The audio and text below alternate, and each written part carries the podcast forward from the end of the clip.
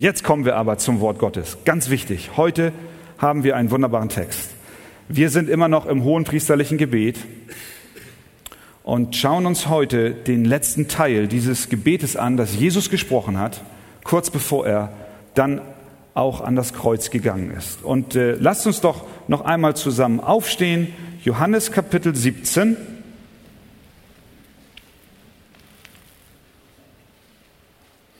Vers 20 bis 26. Johannes 17, 20 bis 26. Jesus betet folgendes. Ich bitte aber nicht für diese allein, sondern auch für die, welche durch ihr Wort an mich glauben werden, auf dass sie alle eins seien, gleich wie du, Vater, in mir und ich in dir, auf dass auch sie in uns eins seien, damit die Welt glaube, dass du mich gesandt hast. Und ich habe die Herrlichkeit, die du mir gegeben hast, ihnen gegeben, auf dass sie eins seien, gleich wie wir eins sind ich in ihnen und du in mir, damit sie zu vollendeter Einheit gelangen und damit die Welt erkenne, dass du mich gesandt hast und sie liebst, gleich wie du mich liebst. Vater, ich will, dass wo ich bin, auch die bei mir sein, die du mir gegeben hast, damit sie meine Herrlichkeit sehen, die du mir gegeben hast. Denn du hast mich geliebt vor Grundlegung der Welt gerechter Vater, die Welt erkennt dich nicht, ich aber erkenne dich und diese erkennen, dass du mich gesandt hast.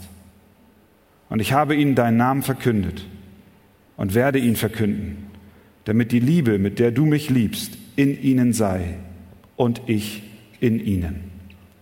Vater im Himmel, wir danken dir an diesem Morgen für dein Wort dass wir Einblick haben in das, was du, Jesus Christus, damals so ziemlich zuletzt auch auf dieser Welt gesagt und gebetet hast.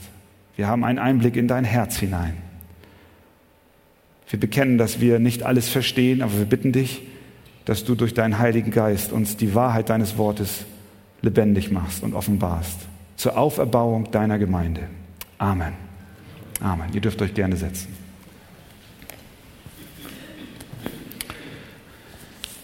In Johannes 17 betet Jesus für seine Jünger. Und weil er für seine Jünger betet, brauchen wir uns nicht zu sorgen. Du brauchst keine Angst zu haben, wenn du ein Kind Gottes bist. Denn Jesus hat schon damals für dich gebetet und wir wissen, er tut es auch heute noch. Wenn Jesus, der Sohn Gottes, für uns eintritt, für uns betet, dann gibt dies uns Trost und Kraft und auch Frieden. Weil Jesus für uns betet, brauchen wir uns nicht zu fürchten. Stimmt das? Als ich kleiner Junge war, habe ich mich sehr gefürchtet, immer im Dunkeln. Wenn ich ins Bett sollte und das Licht ging aus, dann wurde Christian nervös. Dann hat er gejault so lange, bis er die Erlaubnis bekam, irgendwie entweder bei den Eltern im Zimmer zu sein oder wenn das nicht ging, aus irgendwelchen Gründen, dann mussten die Schwestern herhalten. Die eine wollte nicht so gerne, die andere hat's, jetzt lachen sie beide, sie sitzen gerade nebeneinander, die andere hat's erlaubt und so war der kleine Christian immer da, wo irgendwie Gemeinschaft war. Aber besonders schön war es, wenn dann der Vater kam und sich ans Bett setzte. Auch in anderen Situationen im Leben, wo ich spürte, da ist mein Vater da. Das hat ein Stück weit Sicherheit gegeben. Und ich glaube, uns Christen geht es auch in unserem Leben so und du kennst das. Da gibt es Phasen, in denen du Angst hast. Da ist es dunkel, das Licht geht aus. Du hast Angst einzuschlafen sozusagen, bildlich gesprochen. Aber du brauchst dich nicht zu sorgen, denn Jesus ist da und er betet für dich. Man kann dieses hohe priesterliche Gebet in drei Abschnitte unterteilen. Der erste Abschnitt geht von Vers 1 bis 5. Und wir haben vor zwei Wochen darüber gesprochen. In diesem ersten Abschnitt betont Jesus seine eigene Mission. Er bespricht mit dem Vater seinen Einsatz auf Erden, der nun zum Ende kommt. Wir können fast den Eindruck gewinnen, als ob Jesus einen Abschlussbericht gibt seinem Vater im Gebet. Wenn ihr mal schaut in Vers 1, Vater, sagt er, die Stunde ist gekommen. Wir wissen, dass er im Laufe seines Lebens, gerade im Johannesevangelium, wir haben es in den letzten Monaten betrachtet, immer wieder gesagt hat, die Stunde ist noch nicht da. Und Johannes hat gesagt, die Stunde war noch nicht da. Als sie Hand an Jesus legen wollten, war die Stunde noch nicht da. Und hier lesen wir nun, die Stunde ist gekommen. Vater, die Stunde ist gekommen.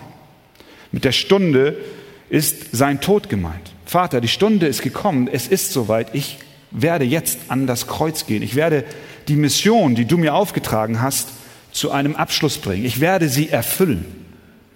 In Vers 4 gibt er so ein Stück Bericht. Er, hat, er sagt hier dort, ich habe dich verherrlicht auf Erden, Vater. Ich habe das Werk vollendet, das du mir gegeben hast, damit ich es tun soll. Der Vater hatte einen Auftrag für den Sohn und hier sagt Jesus, Vater, ich habe es vollendet. Es ist soweit. Die Stunde ist da. Das, was du mir aufgetragen hast, habe ich getan. Das heißt, Jesus beginnt dieses Gebet mit seinem, wir können sagen, mit seinem Missionseinsatz. Denn ohne diesen kann kein Segen für seine Nachfolger entstehen.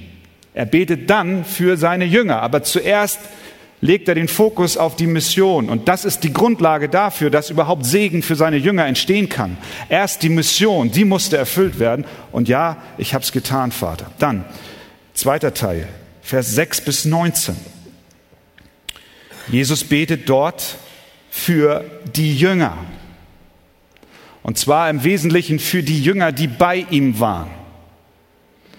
Die, die mit ihm gewesen sind und denen er das Wort vom Herrn geoffenbart hat und auch von und über sich selbst. Wenn wir mal schauen in Vers 8, denn die Worte, die du mir gegeben hast, habe ich ihnen gegeben. Damit meint er seine Jünger. Ich habe sie ihnen gegeben. Und sie haben sie angenommen und sie haben wahrhaft erkannt, dass ich von dir ausgegangen bin. In Vers 11 sagt er, ich bin und ich bin nicht mehr in der Welt, aber diese sind in der Welt. Also, sie bleiben hier, diese, diese, die zwölf, sie sind da. Und ich komme zu dir. Heiliger Vater, bewahre sie in deinem Namen, die du mir gegeben hast, damit sie eins seien, gleich wie wir. Vers 12. Als ich bei ihnen in der Welt war, bewahrte ich sie in deinem Namen, die du mir gegeben hast, habe ich behütet und keiner von ihnen ist verloren gegangen. Sie waren da, als nur der Sohn des Verderbens, damit die Schrift erfüllt würde. Also, sind die Jünger, für die er dort betet. Wir dürfen uns eingeschlossen fühlen in dieses Gebet, auch in dem Abschnitt 2 von äh, Vers äh, 6 äh, äh, bis 19. Aber hier spricht er im Wesentlichen die Jünger an, die bei ihm waren. Und jetzt kommt der Abschnitt, über den wir heute Morgen sprechen. Der dritte Abschnitt von Vers 20 bis 26. Und die Frage, die ich stelle zuerst ist, für wen betet er hier? Schaut rein, Vers 20. Ich bitte aber nicht für diese allein. Wer sind das? Die Jünger aus dem Abschnitt davor. Ich bete nicht nur für diese Jünger, die bei mir sind und waren, sondern auch für die, welche durch ihr Wort an mich glauben werden.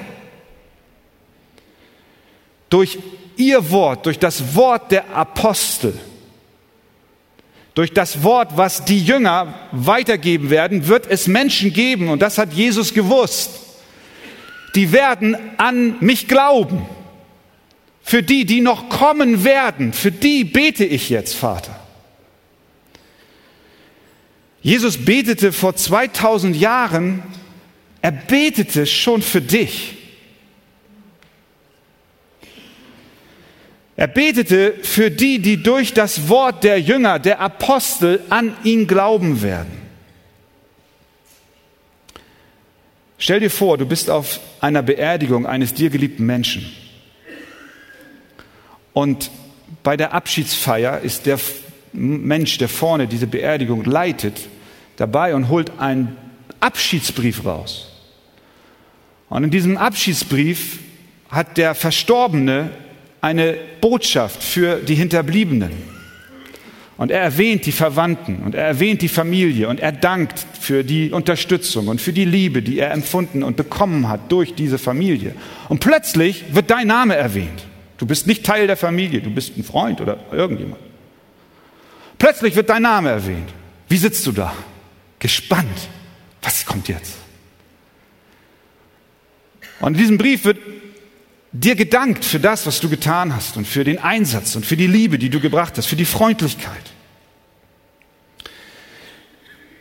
In etwa, ich weiß, das ist ein schwaches Beispiel, das hinkt und Beispiele können nie die ganze Dimension erfassen, was von dem, was, was Jesus auch hier kommuniziert. Aber ein Stück weit ist es so. Da ist Jesus vor 2000 Jahren und er betet schon damals für die, die an ihn glauben werden. Und wenn du es heute tust, dann bist du es. Er hat deinen Namen nicht explizit hier aufgeführt.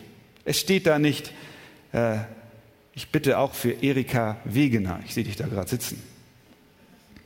Das wäre doll, ne? wenn dein Name da auf einmal stehen würde. Nö, sie schüttelt den Kopf, sie will da gar nicht erwähnt werden. Die Bibel wäre auch sehr dick, wenn jeder Name da drin stehen würde. Muss er auch gar nicht. Aber er hat schon damals deinen Namen auf seinem Herzen gehabt. Er betete schon damals für dich. Er rief schon damals deinen Namen. 2000 Jahre später sitzt du hier heute Morgen im Gottesdienst und du weißt, dass er an dich dachte. Und du weißt, dass er auch heute an dich denkt, denn er tritt auch heute noch bei dem Vater ein für die Seinen. Er ist der hohe Priester. Noch bevor du gelebt hast, noch bevor du bei Bewusstsein warst, bevor du realisiertest, dass du ein Sünder bist, hat Jesus schon für dich gebetet. Wir werden hier an die Freundlichkeit Gottes erinnern. Wir brauch, erinnert. Wir brauchen uns nicht zu fürchten. Du brauchst dich nicht zu fürchten in deiner Lage, in der du bist. Du brauchst dich auch nicht zu fürchten, dass Gott nicht da ist, denn bevor wir waren, war er schon. Er betete für dich und in diesem Moment ist er da und betet auch jetzt. Solange Gott es für dich vorgesehen hat, dass du auf dieser Erde lebst, ist er da und betet für dich. Es gibt keinen Grund zur Sorge. Er hat dich in sein Herz eingeschlossen. Zweite Frage, die wir in diesem Text behandeln wollen, ist, wofür betet er denn? Er betet explizit für die Einheit. Er sagt in Vers 21, oder lesen wir nochmal 20 und 21. Ich bitte aber nicht für diese allein, sondern auch für die, welche durch ihr Wort an mich glauben werden, haben wir besprochen, auf dass sie alle eins seien, gleich wie du, Vater, in mir und ich in dir. In diesen Tagen, ich weiß nicht, ob es nur in diesen Tagen ist, wahrscheinlich war das in der Kirchengeschichte immer schon so, aber ich habe den Eindruck, im Moment besonders in den letzten wenigen Jahren und auch heute, wird viel über die Einheit von Christen gesprochen. Es wird auch dieser Teil des hohen priesterlichen Gebets bemüht, um für überkonfessionelle Einheit zu werben und auch zur Einheit aufzurufen. Und tatsächlich, Jesus sagt hier, ich bitte für sie, auf dass sie eins seien, damit sie alle eins seien. Mit dem Ziel, damit die Welt an der Einheit erkennt, dass, Vater, dass der Vater mich gesandt hat. Wer ist denn mit sie gemeint, wenn Jesus hier sagt, auf dass sie alle eins sind? Ich möchte da noch einmal unser, unser Bewusstsein für schärfen, weil manchmal in der Diskussion um Einheit so einiges, glaube ich, in einen Pott geworfen wird und einmal kräftig gerührt wird. Wen meint Jesus mit Sie sollen eins sein? Schauen wir uns den Gesamtkontext nochmal an. Das ganze Gebet. Er fängt an in Vers 2. Dort sagt er, gleich wie du ihm Vollmacht gegeben hast, dem Sohn, über alles Fleisch, damit er allen ewiges Leben gebe, die du ihm gegeben hast. Da fängt er zum ersten Mal an, über Menschen zu sprechen, die er nachher mit sie betitelt. Nämlich, es sind Menschen, Vers 2, die der Vater dem Sohn gegeben hat. Ganz wichtig. Die Einheit, von der Jesus und die Bibel spricht, ist eine Einheit von Menschen. Und nicht von irgendwelchen Menschen, sondern von Menschen, die der Vater dem Sohn gegeben hat. Die Einheit besteht zwischen Personen. Es sind nicht Menschen einer gleichen irdischen Herkunft oder einer gleichen Tradition oder Menschen einer Denomination oder auch nicht die Organisation Kirche, sondern es ist die Einheit, sie, die Jesus hier bittet, dass sie geschieht, ist die Einheit zwischen Menschen, die der Vater dem Sohn gegeben hat. Es sind Menschen, die durch den Heiligen Geist mit Jesus Christus eins geworden sind. Für die Einheit dieser Menschen betet er. Was zeichnet diese Menschen noch aus? Vers 6. Ich habe deinen Namen den Menschen offenbar gemacht, die du mir aus der Welt gegeben hast. Das heißt, die Einheit findet zwischen Menschen statt, die etwas erkannt haben. Ich habe den Menschen, den Namen, deinen Namen, den Menschen offenbar gemacht. Welchen Menschen, die du mir gegeben hast. Das sind also Menschen, die hat der Vater dem Sohn gegeben. Und äh, das ist das eine Kriterium. Sie sind vom Vater dem Sohn gegeben. Und das zweite Kriterium ist, sie sind nicht nur gegeben, sondern der Sohn hat diesen Menschen den Namen des Vaters geoffenbart. Er hat ihnen erklärt, wer der Vater ist. Das wird noch umso deutlicher. Das heißt, es geht gar nicht um, um Kirche, sondern es geht um wiedergeborene Menschen. Die, die erkennen durch den Geist Gottes und durch das Wort, was Jesus gesprochen hat, wer der Vater ist. Es sind Menschen aus der Welt, die herausgenommen wurden. Es sind Menschen aus der Welt, die herausgenommen wurden die erwählt wurden vor Grundlegung der Welt, die der Vater erwählt hat und dem Sohn in einem heiligen Augenblick übergeben hat. Hier hast du sie. Und diesen hat der Sohn den Vater offenbart. Es ist nicht eine Masse, eine, irgendeine Masse, sondern es sind Abgesonderte. Es sind keine Königreiche, Staaten oder Kirchen, sondern es sind Menschen die Jesus zur Einheit ruft. Was zeichnet sie noch aus? Vers 9. Ich bitte für sie, nicht für die Welt bitte ich, sondern für die, welche du mir gegeben hast, weil sie dein sind. Es sind Menschen, für die Jesus betet. Er geht sogar so weit und sagt, dass er nur für sie betet und nicht für die Welt. Vers 10. Und alles, was mein ist, ist dein und was dein ist, das ist mein und ich bin in ihnen verherrlicht. Das heißt, die Einheit, von der Jesus hier spricht, ist die Einheit von denen, deren Leben vom Heiligen Geist verändert wurden.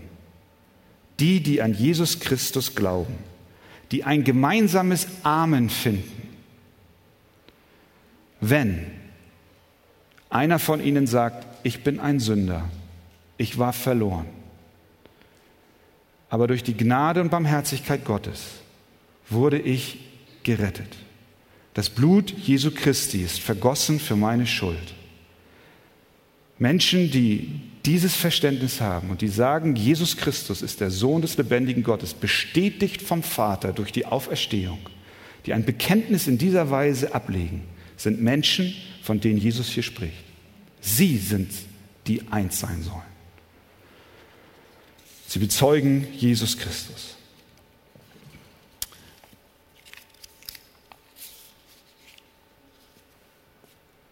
Glaube, liebe Geschwister, dass diese Einheit bereits existiert. Von Menschen, die diese Kriterien erfüllen, wiedergeborene Gotteskinder. Sie sind bereits eins.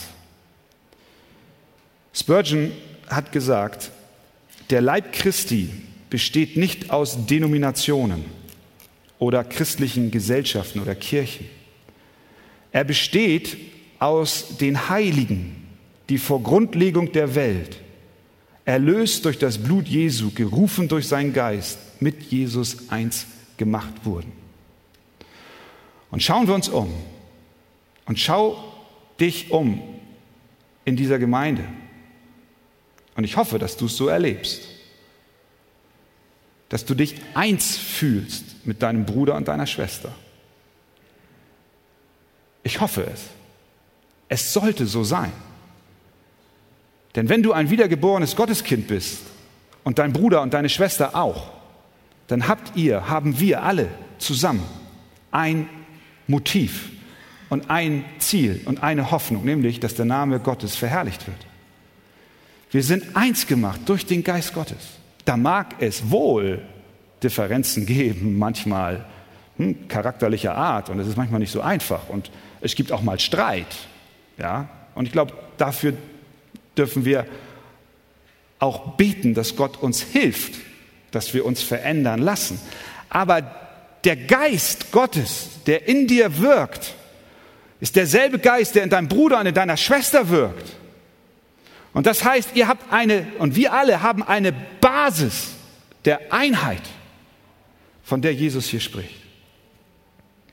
Die Einheit zwischen Menschen, die von Gott zum ewigen Leben bestimmt sind, ist schon da. Sie muss nicht künstlich erzeugt werden, sondern sie ist das Ergebnis des Wirkens des Heiligen Geistes an den Herzen derer, die der Vater dem Sohn gegeben hat. Ich gebe all denen recht, die sagen, ich sehe die Einheit nicht immer. Manchmal suchen wir diese Einheit und finden sie nicht so, wie sie vielleicht sein sollte. Das ist in etwa so, wenn du an eine Baustelle kommst und da wird gearbeitet auf dem einen Flügel und den anderen Flügel und dann entsteht da schon ein Gebilde und da ein Abschnitt und da etwas und hier und du stehst davor und sagst, was ist das denn? Was soll denn das werden? Das ist doch keine Einheit. Da ist jemand am Bauen und da ist am Bauen. Wenn du der Architekt bist und den Plan hast, dann weißt du, das hat, macht alles Sinn. Und am Ende wird es zu einer wunderbaren Einheit zusammengefügt und dann versteht der Letzte auch, ja, das gehört zusammen.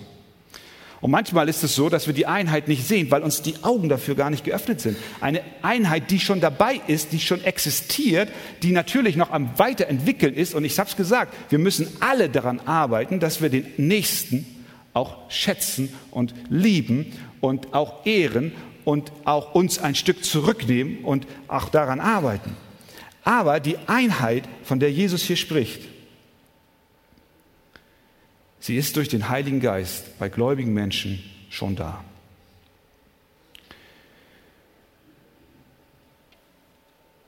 Es gibt einen Pastor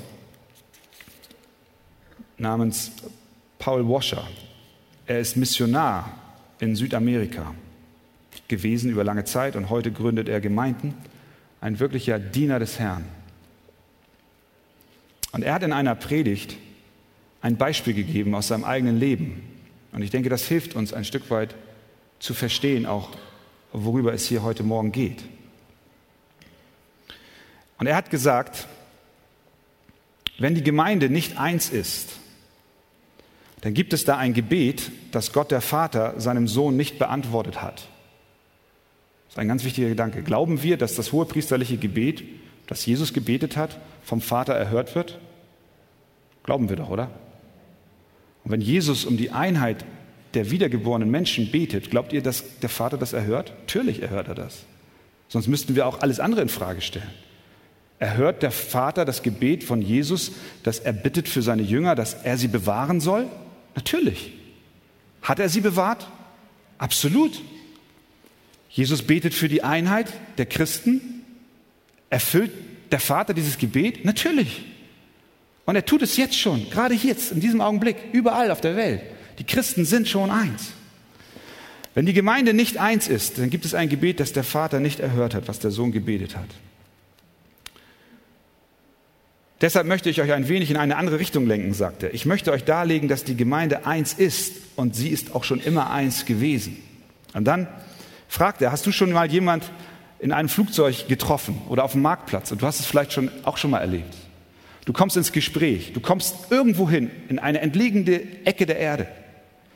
Du kommst dahin, du bist im Urlaub, gehst in eine Kirche, du sprichst mit Menschen, du kriegst sofort raus, wessen Geisteskind sie sind. Und ehe du dich versiehst, seid ihr eins. Egal ob Baptist oder Methodist oder Reformiert oder Pfingstler oder wer auch immer. Die Einheit ist schon da.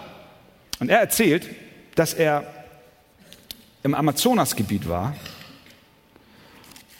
um dort einen Auftrag zu erfüllen, auch im Hinblick auf Mission. Und es ist ein sehr unzugängliches Gebiet gewesen. Und in diesem Gebiet äh, haben die Terroristen regiert und die Christen unterdrückt und verfolgt.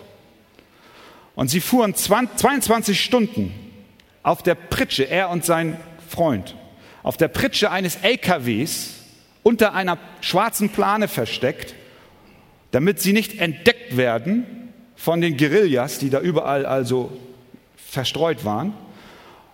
Und sie fuhren zu diesem entlegenen Gebiet und suchten dort Menschen, und was passiert? Nach 22 Stunden heben sie die Plane hoch und springen vom LKW. Der LKW fährt weiter und sie sind dort im Dschungel und sie stellen fest, sie haben sich verirrt.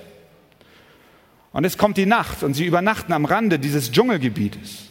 Und am nächsten Morgen, da beten sie und schreien zu Gott und sagen, Gott, hilf uns hier raus. Wir wissen nicht, wo der Weg ist. Und in ihrer Verzweiflung beten sie und dann hören sie plötzlich so Glocken eine Glocke läuten und dann hören sie eine Stimme und dann gucken sie, laufen ein bisschen in den Dschungel rein und da kommt ein kleiner Junge mit einem Esel. Und sie laufen diesem Jungen hinterher. Und er geht immer tiefer in den Dschungel rein und sie mussten in irgendeiner Form auch Nahrung haben. Es ging so nicht weiter, sie wären sonst umgekommen. Gleichzeitig aber die Angst, dass sie entdeckt werden von den Terroristen und den Guerillas. Und so gingen sie diesem Jungen hinterher und kamen an den Rand eines Dorfes aus Lehmhütten, irgendwo tief im Dschungel, irgendwo da in den im Amazonasgebiet.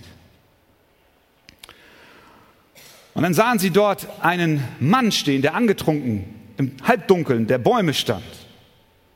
Und unser Pastor, der Bruder, sagt zu seinem Freund, Paco, wenn wir jetzt entdeckt werden von den Terroristen, dann sind wir tot.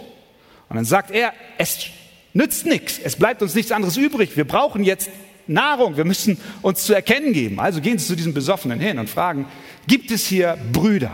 Und das ist so der Begriff im Amazonas, da in der Gegend, wo sie waren, von wiedergeborenen Christen. Und dieser Besoffene zeigt nur auf eine Hütte. Und sie gehen zu dieser Hütte. Sie klopfen an. Eine alte Frau mit krummem Rücken macht die Tür auf. Und er sagt, ich bin ein Pastor.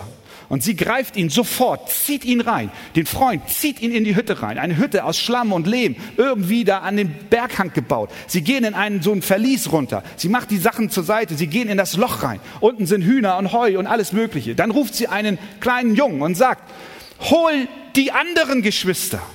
Hol sie. Wir haben Freunde hier. Und was machen sie? Sie machen Hühner, sie braten, sie kochen. Sie, sie, sind, sie sind zusammen. Und was sagt er am Ende? Und sie begannen, sie begannen Hähnchen und Yucca und alles Mögliche zu bringen und riskierten dabei ihr Leben. Warum? Weil wir eins sind. Sie sind eins.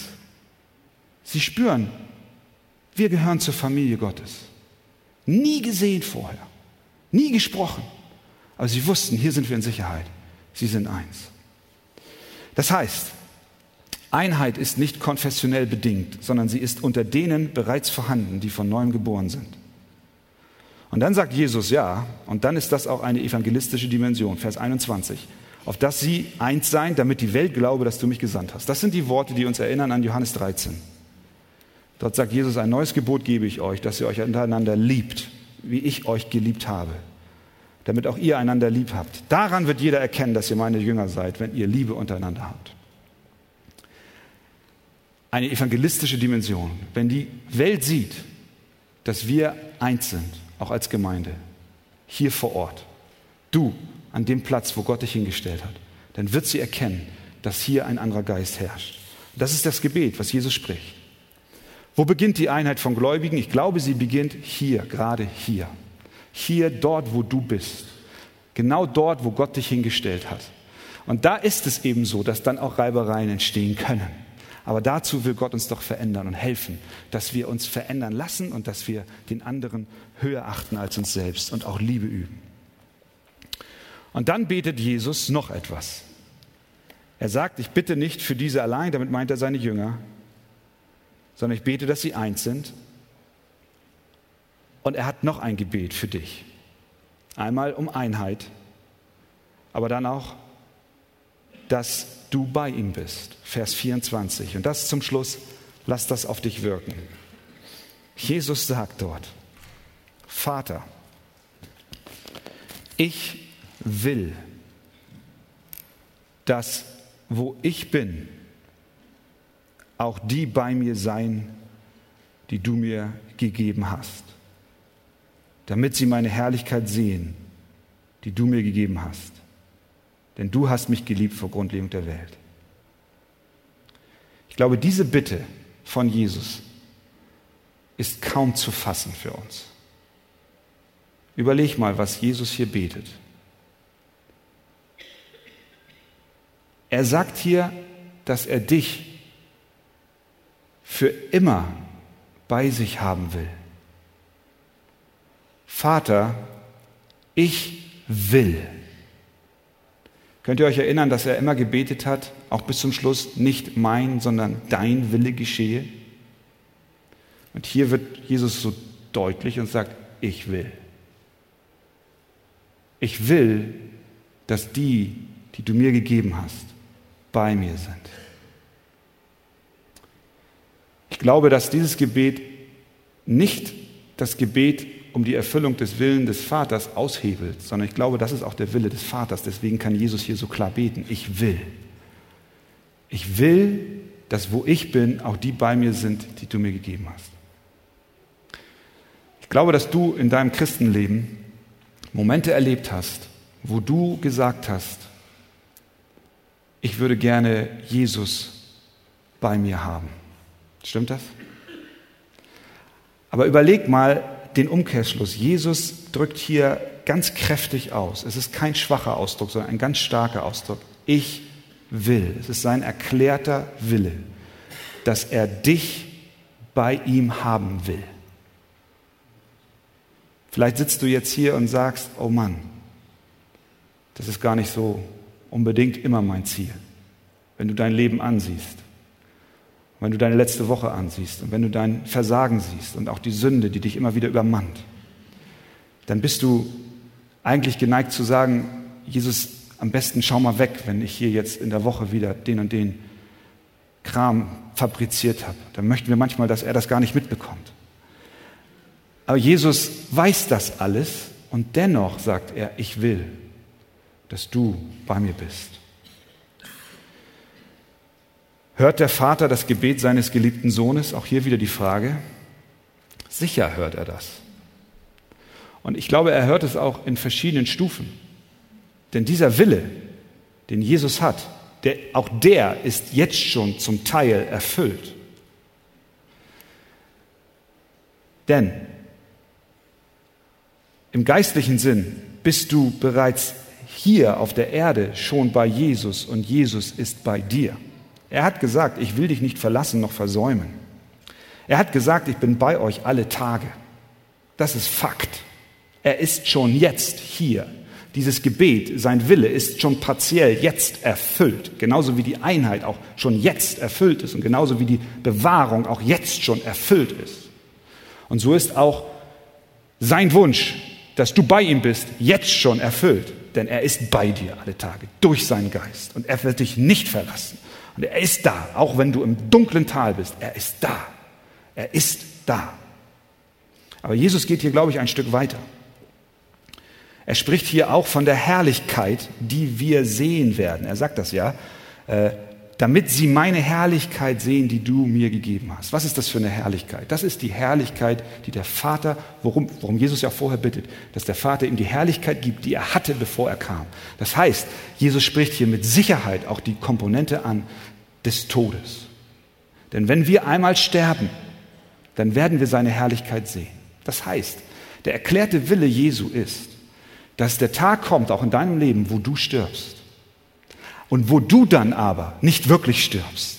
Dein Leib stirbt, aber dein Geist geht über. Und er kommt genau dorthin, dass das Gebet Christi erfüllt wird. Dass du die Herrlichkeit Jesu siehst. Ich will, sagt er, dass die, die du mir gegeben hast, bei mir sind. Und dass sie meine Herrlichkeit sehen. Am Montag vergangener Woche um 5 Uhr morgens ist wiederum dieses Gebet ein Stück weit in Erfüllung gegangen, als Jesus unsere liebe Schwester Lydia zu sich gerufen hat. Da ist das, was Jesus hier gebetet hat, in Bezug auf Lydia vollkommen geschehen. Sein Gebet ist voll erfüllt worden. Ich will, dass Lydia bei mir ist. Und ich will, dass auch die anderen noch zu mir kommen. Und das ist ein Gebet, was mich in der Vorbereitung tief bewegt hat. Jesus, wenn du willst, dass ich bei dir bin, dann ist das nur Gnade. Denn ich habe nichts, ich komme dahin, ich habe ja nichts zu bringen. Und ich sehe all mein Versagen und ich sehe meine Schwachheit, ich sehe meine Sünde. Und dennoch betet Christus, ich will, dass sie bei mir sind. Und auch dieses Gebet wird Erhörung finden, ohne Zweifel. Jesus tritt ein für uns, für dich persönlich in diesem hohen priesterlichen Gebet. Und mein Wunsch und meine Hoffnung ist, dass du persönlich auch ermutigt bist dadurch. Und wir wollen jetzt auch zum Tisch des Herrn gehen, zum Abendmahl. Und wollen auch uns daran erinnern, dass das alles überhaupt möglich wurde, weil Christus sein Blut für uns vergossen hat. Er ist gestorben am Kreuz von Golgatha für die Sünde derer Menschen, der Menschen, die an ihn glauben. Und wenn du noch nicht dazugehörst, und du das Gefühl hast, hey, ich bin hier gar nicht eingeschlossen in diesem Gebet, dann wünsche ich dir, dass du heute Morgen innerlich Buße tust und sagst, Jesus, ich möchte auch eingeschlossen sein in diesen Segen. Und Gott wird dir nahe sein.